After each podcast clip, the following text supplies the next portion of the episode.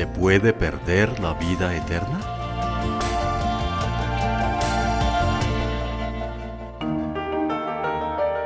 De nuevo, Eduardo y Rafael se encuentran en la casa de campo de Rafael.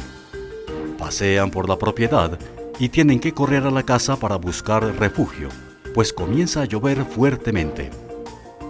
Durante los últimos meses, estos dos amigos y compañeros de trabajo han estado sosteniendo varias conversaciones referentes a Dios y a la vida. Aunque a Eduardo le parece muy atractiva la idea de recibir el regalo del perdón de sus pecados y la vida eterna por medio de Jesús, le inquieta que el concepto pueda llegar a ser una licencia para pecar.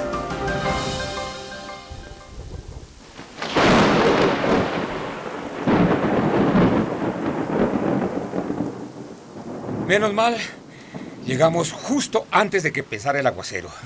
Nunca te había visto correr tan rápido. bueno, por lo menos ahora me siento tranquilo, sentado aquí bajo este techo. Esperemos que dentro de una media hora haya pasado la tormenta para poder tomar el camino de regreso a la capital. Suficiente tiempo y tranquilidad para seguir nuestra charla.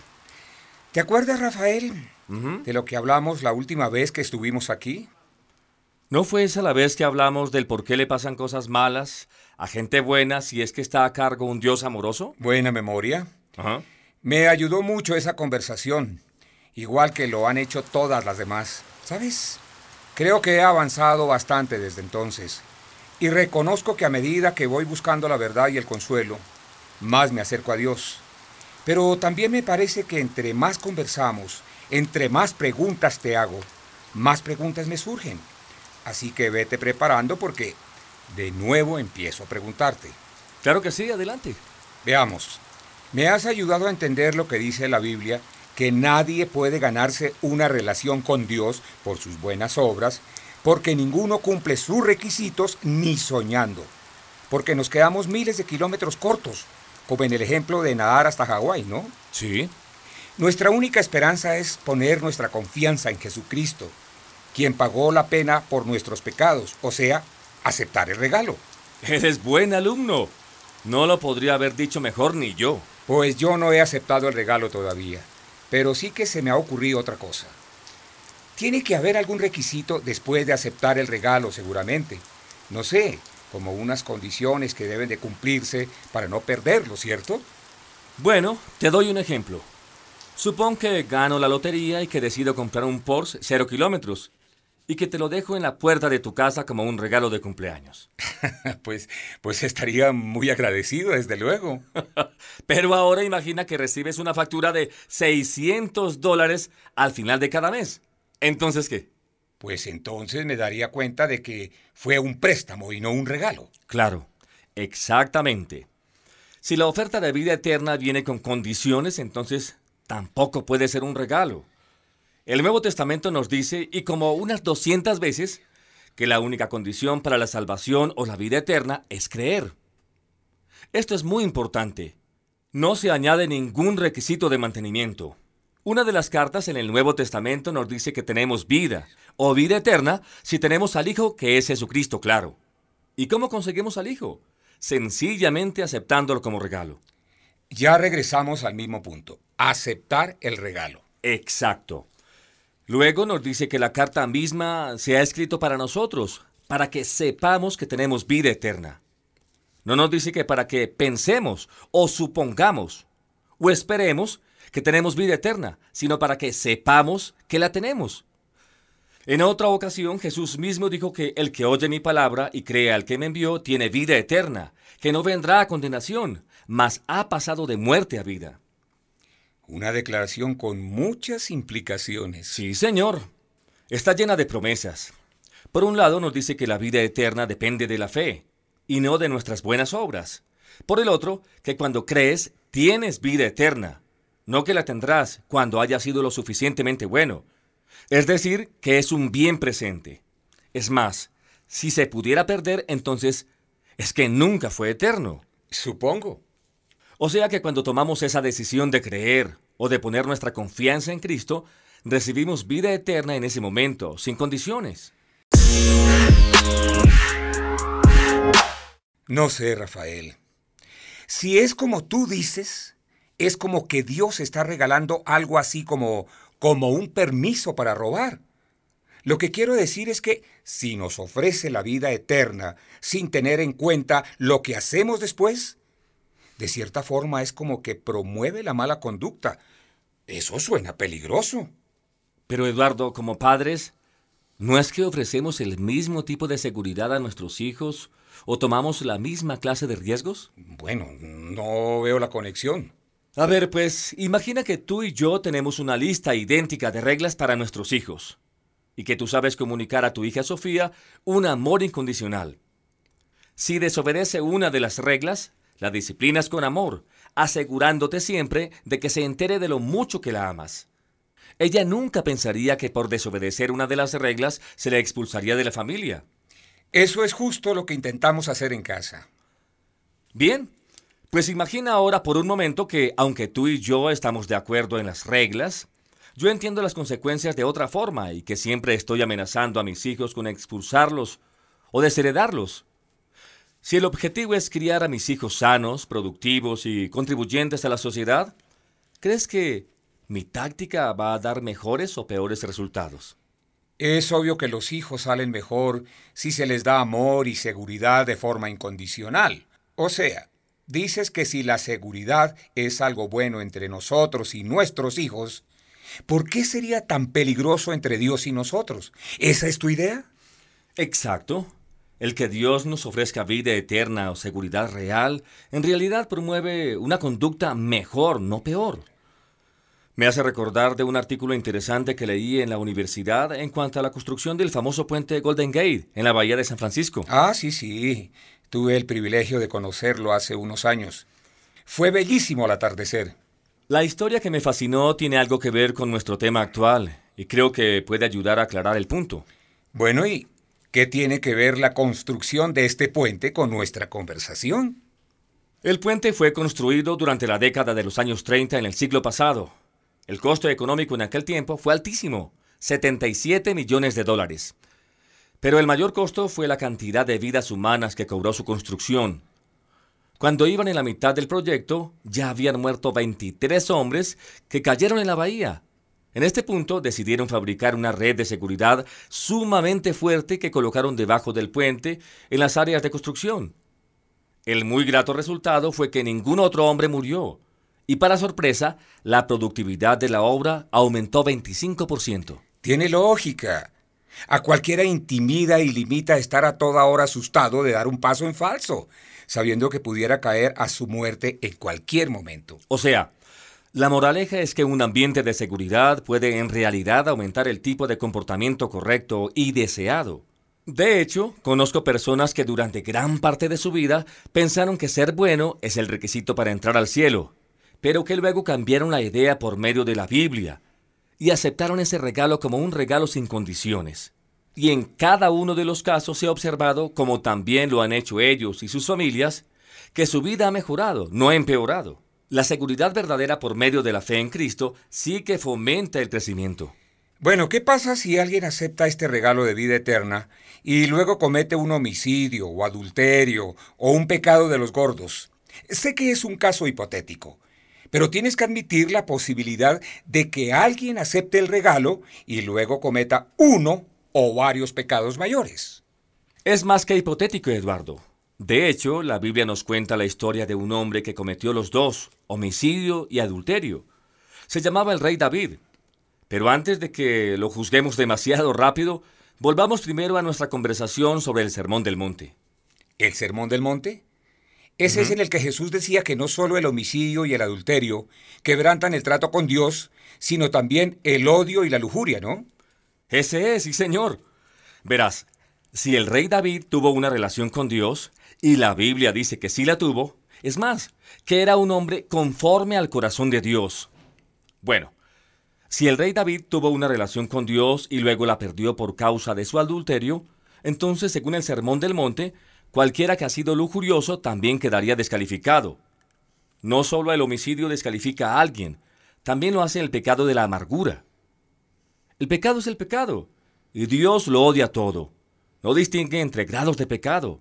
Ese fue el error de los fariseos. ¿No hace distinción? No.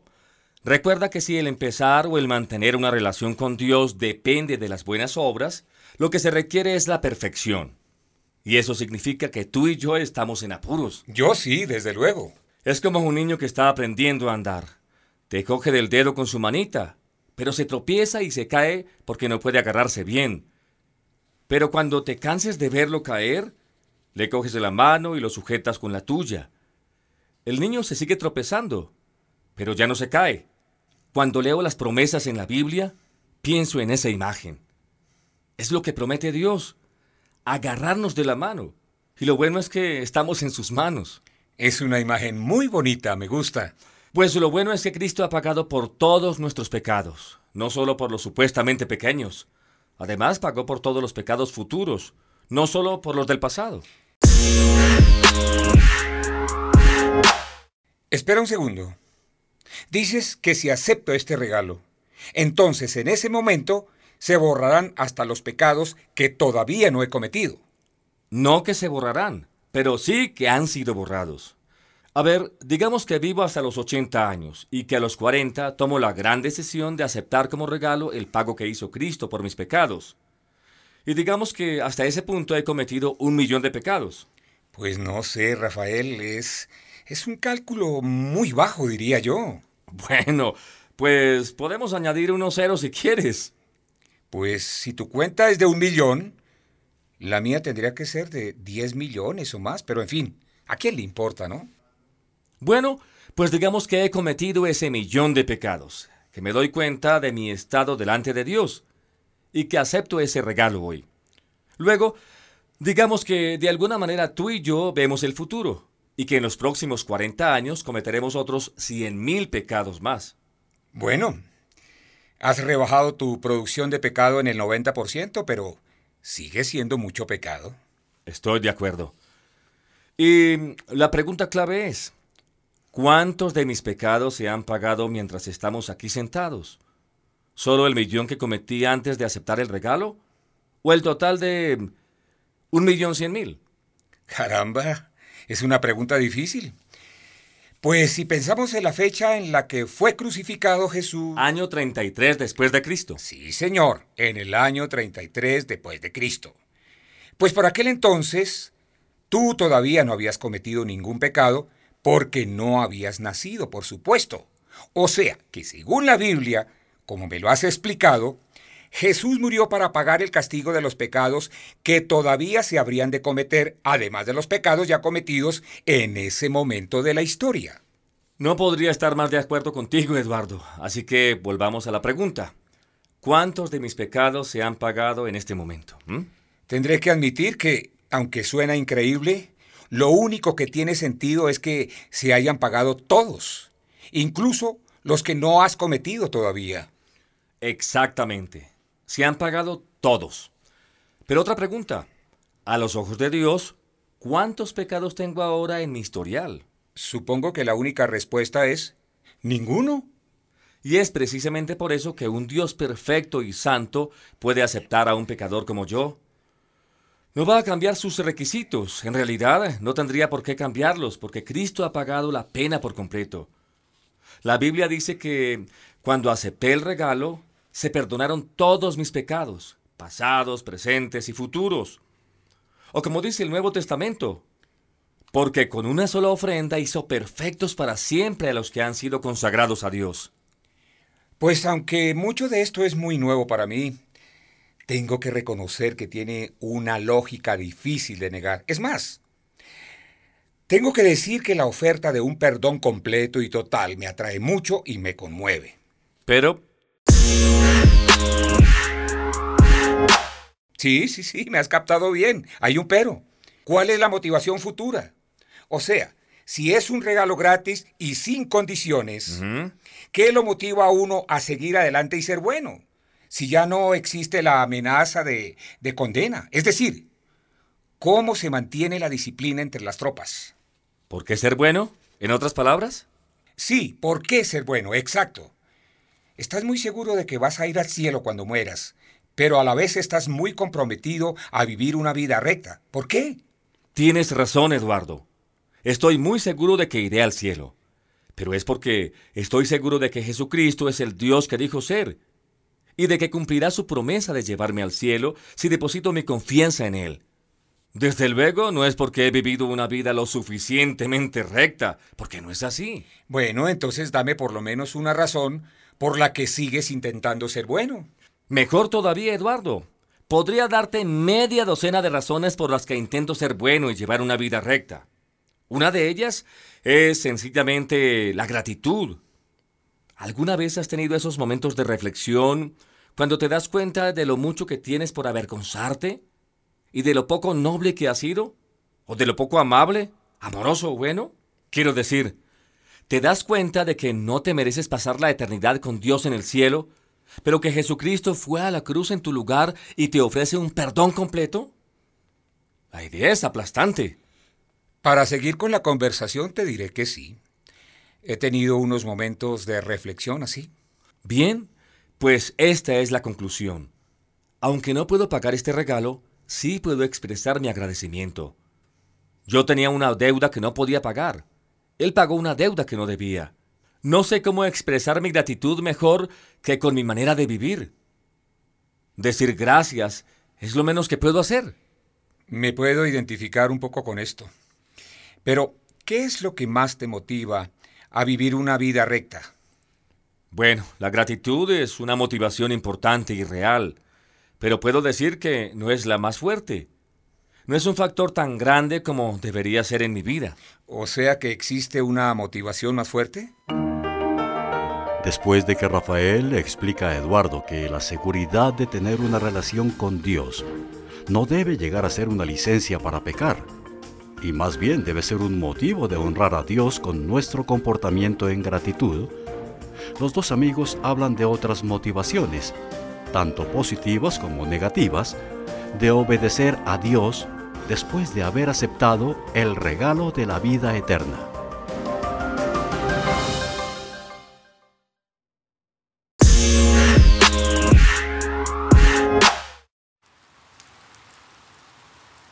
Sí, Diría que una motivación más fuerte es la combinación de dos cosas. Primero, el deseo de experimentar lo que Jesús llamó la vida abundante. Y segundo, el deseo de evitar cualquier dolor innecesario. Parece una buena combinación. ¿Qué has dicho de la vida abundante? ¿Qué es eso? Bueno, abundante significa lleno, pleno o sustancioso. La Biblia dice que Dios quiere producir ciertas características en nuestras vidas pero que solo conseguimos esas características al desarrollar una intimidad con Él, al confiar en Él y al seguir sus directivas. Estas son las características. Amor, gozo, paz, paciencia, benignidad, bondad, fe, mansedumbre y templanza. ¿No es una buena descripción de lo que a muchos nos gustaría tener en la vida?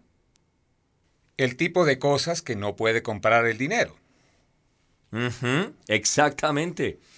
C.S. Lewis dice que la mayoría de nosotros somos como un niño que está jugando en el barro y que cuando alguien viene y le ofrece una excursión a la playa, rechaza la oferta porque no quiere dejar de jugar en el barro. Desde el punto de vista de Dios, el problema no es que queremos demasiado de la vida, sino que, al igual que el niño, nos quedamos satisfechos con demasiado poco. Podríamos haber disfrutado de un día en la playa. Nos contentamos con el éxito material o con la ambición o con el poder o el alcohol, cuando Dios nos está ofreciendo algo mucho más profundo y satisfactorio. Eso me recuerda a algo que oí el otro día. Era sobre las personas que se esfuerzan muchísimo para ascender a la escalera del éxito y que después de muchas luchas y años dedicados a su carrera, cuando al fin llegan a los últimos peldaños, tristemente descubren que la escalera está descansando contra la pared equivocada. Le has dado en el clavo, Eduardo. No quiero perderme lo mejor de la vida. No quiero que mi escalera descanse contra la pared equivocada. Dios me amó tanto que mandó a su Hijo a morir por mí y me ofrece la vida eterna como un regalo sin condiciones. Si me tiene tanto amor, sé que también quiere lo mejor para mí. Y si es omnisciente, eso significa que también sabe lo que es mejor para mí. O sea que lo que Él quiere en realidad es lo que en el fondo también quiero yo. Sería un necio si no lo buscara. Eso para mí es una motivación tremenda para vivir una vida recta. Es la diferencia entre la motivación intrínseca y la extrínseca. Espera un momento. ¿Qué quieres decir con eso? Ahora tomemos el ejemplo de un joven inteligente que está sacando malas notas en matemáticas. Su padre amenaza con castigarlo si no las mejora. Así que, a regañadientes, el hijo logra sacar una nota apenas aceptable para su papá. A la vez, un amigo le recomienda al joven un sitio web que le ayudará a hacer sus tareas en menor tiempo. Él entra allí y se da cuenta de que hay ayudas y pistas adicionales para resolver las matemáticas que despiertan su curiosidad. Entonces empieza a hacer preguntas y a pedir información a su profesora y a sus amigos, y se pasa sus ratos libres explorando ese y otros sitios web sobre el tema. Ante la sombra de su padre, el chico empieza a sacar mejores y mejores notas, y pronto llegar a ser el primero en su salón. ¿Por qué? Pues supongo que por su motivación cambió de extrínseca a intrínseca, de algo que otra persona quería que hiciera a algo que quería hacer él. Exacto. En mi experiencia, cuanto más llego a entender la gracia de Dios y su amor incondicional hacia mí, más confío en Él y más quiero vivir la vida a su manera en vez de intentar mantenerla a distancia. O sea que lo que dices es que en realidad quieres obedecer a Dios y vivir una vida recta. Pues claro, al menos cuando estoy usando la cabeza. La obediencia no es una condición para la vida eterna, pero es una condición para la vida abundante aquí en la tierra, una vida que deseo muchísimo. Pues creo que lo entiendo. Me identifico con la idea de querer vivir con muchísimo gusto. No quiero perderme lo mejor que hay. Pero has dicho además que hay una motivación un poco más negativa, ¿no? La de evitar el dolor en la vida. ¿Tú crees que si vives rectamente, ¿Puedes evitar el dolor de la vida? Bueno, pues permíteme que responda a eso con decir que en la vida hay dos tipos de dolor, el dolor evitable y el dolor inevitable. Está bien.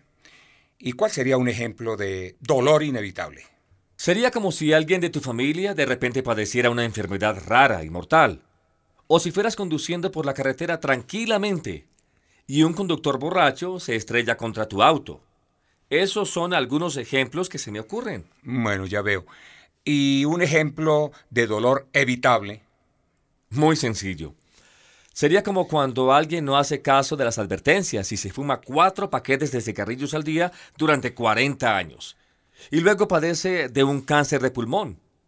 O como el hombre que es egoísta y de mal genio, que maltrata a su mujer. A la final ella se divorcia de él y él se pasa el resto de la vida solo y triste, porque nadie más quiere pasar la vida con una persona tan margeniada. En la vida hay muchos tipos de dolor que nos provocamos nosotros mismos al tomar malas decisiones. Pues veo y entiendo la diferencia entre los dos. ¿Y qué tienen que ver exactamente con la motivación? Pues sencillamente que a mí no me gusta el dolor y me gustaría evitarlo lo más posible prestando atención a las advertencias de Dios. Mira, suponte que eres un teniente de infantería y que tienes órdenes de llevar a tus hombres por un campo lleno de minas. Pero entonces, justo antes de salir, llega un espía con un mapa con la ubicación de todas las minas. Pues entonces nos pondríamos todos a bailar de alegría. sí. Es como que la Biblia es algo así. Un mapa que nos da el Dios que nos ama y que nos indica todas las minas que hay en la vida. Deseo seguir el mapa para evitar cualquier dolor innecesario en la vida. Otro ejemplo de esto sería la relación entre padre e hijo. ¿Qué quieres decir? Pues imagina que llegas a mi casa un día y que lo primero que ves es a mi hijo en el tejado, a una altura de tres pisos. Lleva una capa de Superman y se ve que está listo a saltar. Te asustarías un poco, claro, y dirías, Oye, Nicolás, ¿no te ha dicho nunca tu padre que no saltes del tejado? Y luego, imagina que mi hijo te dice, sí, señor González, me lo ha dicho, pero conozco a mi padre y sé que me va a perdonar. ¿Qué le dirías entonces? Pues no podría convencerle de que no le ibas a perdonar. Supongo que intentaría explicarle que no le permite saltar precisamente porque lo amas tanto y no quieres que se lastime. Exactamente. Y Dios eh, se siente así por nosotros. Puede que hayas oído la frase, es más fácil pedir perdón que permiso. Por supuesto. Si quieres hacer algo malo, sigue adelante y pide perdón después. Sí. Y hay personas que toman esa actitud con Dios. Pero es muy tonto, digo yo. Porque aunque mi hijo en el ejemplo obtenga siempre mi perdón, todavía tendrá que vivir con las tristes consecuencias de su desobediencia. Y puede que hasta pasarse el resto de la vida en una silla de ruedas. Buen punto. El temor a las consecuencias sí que puede ser muy motivador. Sí, es motivador, sin duda. Pero tendría que decir que las consecuencias no son solo lo único que temo. También temo a Dios mismo. Oye, espera un segundo. ¿Qué hay del amor de Dios? ¿No decías que cuando se acepta el regalo de la salvación, ya no corremos el riesgo de condenarnos? Sí, creo que cuando ponemos nuestra confianza en Cristo, Él no nos va a quitar la vida eterna. Pero eso no significa que no nos va a disciplinar. El Nuevo Testamento dice que si un padre no disciplina a sus hijos, que entonces no les ama de verdad. Si examino mi propia vida, puedo decir que nunca dudé de que mi padre me amaba, pero sí tenía un temor sano de ser disciplinado. Sí, creo que me identifico contigo, aunque en mi juventud no lo entendía como ahora.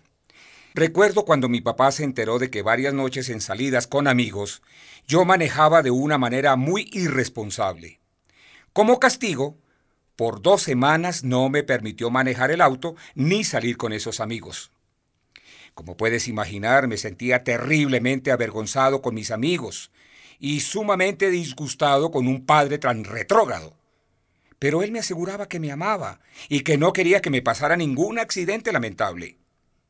Resulta que un poco antes de terminar este castigo tan injusto ante mis ojos, tres de mis amigos se estrellaron en un choque espantoso, hasta que uno de ellos murió. Fue una lección dura y trágica, pero me di cuenta que mi papá sí me amaba y quería lo mejor para mí.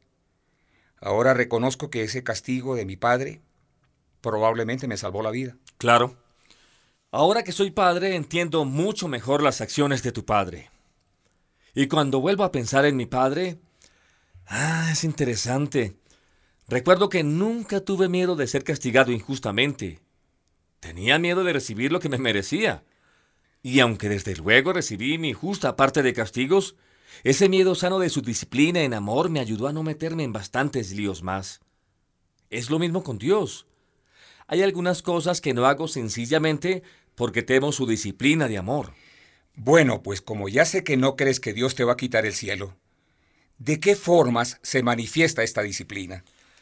Mm, no conozco todas las formas como Dios puede disciplinar, pero la Biblia sí nos da algunas. Una es que Dios puede negar una petición que de otra manera hubiese concedido. Pues suena poco severo. Puede, al menos que haya algo que desees mucho. Ahora, en el Nuevo Testamento, se nos dan varios casos en los que Dios disciplina a alguien quitándole la vida física. Caramba. O sea que el otro extremo, muy severo. A mi entender, Dios siempre nos ama y siempre está dispuesto a perdonar y a restaurarnos si nos humillamos ante Él. Pero sigue habiendo consecuencias con las que hemos de vivir, y a veces un castigo directo por parte de Dios. Como ya he dicho antes, quisiera evitar esa disciplina de mi Padre Celestial, igual que lo quise con mi padre terrenal. Pues tengo que decirte que prefiero tus otras motivaciones a esta para vivir una vida recta. Pero reconozco que es justa y da que pensar. Pues me viene otra motivación a la mente que no solo da en qué pensar, sino que es también inspiradora.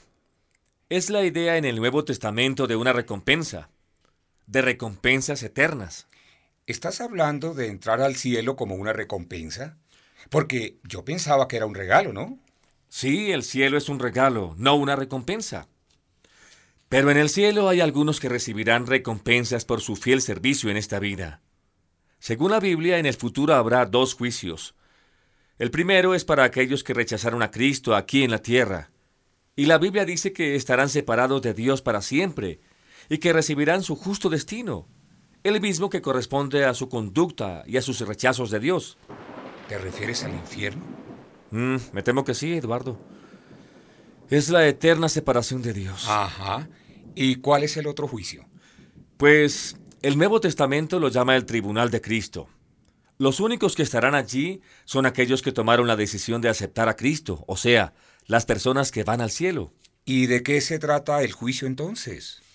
Pues en este juicio Jesucristo mismo valorará nuestro servicio a Él en la tierra a partir del momento en que entramos en su familia. Y aunque yo no pienso en esto tan a menudo como debería, sigue siendo otra motivación importante. Significa que si hago lo que está bien y por la razón correcta, aun si los demás no lo saben o no lo entienden, un día podré escuchar las palabras, Bien hecho, mi siervo bueno y fiel. Y que lo diga aquel que me amó lo suficiente para morir por mí, solo pensar en eso me inspira a vivir mejor. Bueno, Rafael, pues desde luego que has presentado buenos argumentos a favor de que la vida eterna como regalo y sin condiciones no solo es verdad, sino que además promueve una mejora ética, por así decirlo, y no la pereza moral como yo pensaba. De hecho, estoy un poco avergonzado de que mis motivos no sean tan nobles como los tuyos. Creo que debo hacer unos cambios en mi vida antes de dar ese paso de fe del que hemos hablado. Pero eso es como intentar conducir un auto sin motor, Eduardo. La Biblia nos dice que cuando aceptamos a Cristo somos criaturas nuevas, que Dios vivirá dentro de nosotros de forma sobrenatural y que Él nos ayudará a hacer esos cambios desde dentro. No tenemos que hacer estos cambios importantes nosotros solos. De hecho, no los podremos hacer sin su ayuda. Pero eso es exactamente lo que Él quiere hacer porque nos ama. Él está haciendo estos cambios en mi propia vida.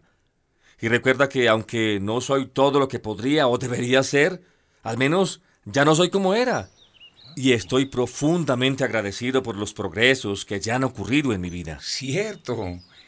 Todo esto que me has contado es una oferta increíble. El perdón, la garantía del cielo, satisfacción en el aquí y el ahora. A veces siento que soy un poco lento, pero creo que por fin ya va encajando todo. ¡Wow! ¡Mira! ¿Qué? ¿Mira qué? ¡Mira el sol! Al fin escampó y las nubes y la tempestad han desaparecido y el sol brillando de nuevo. Oye, ¿sería una señal?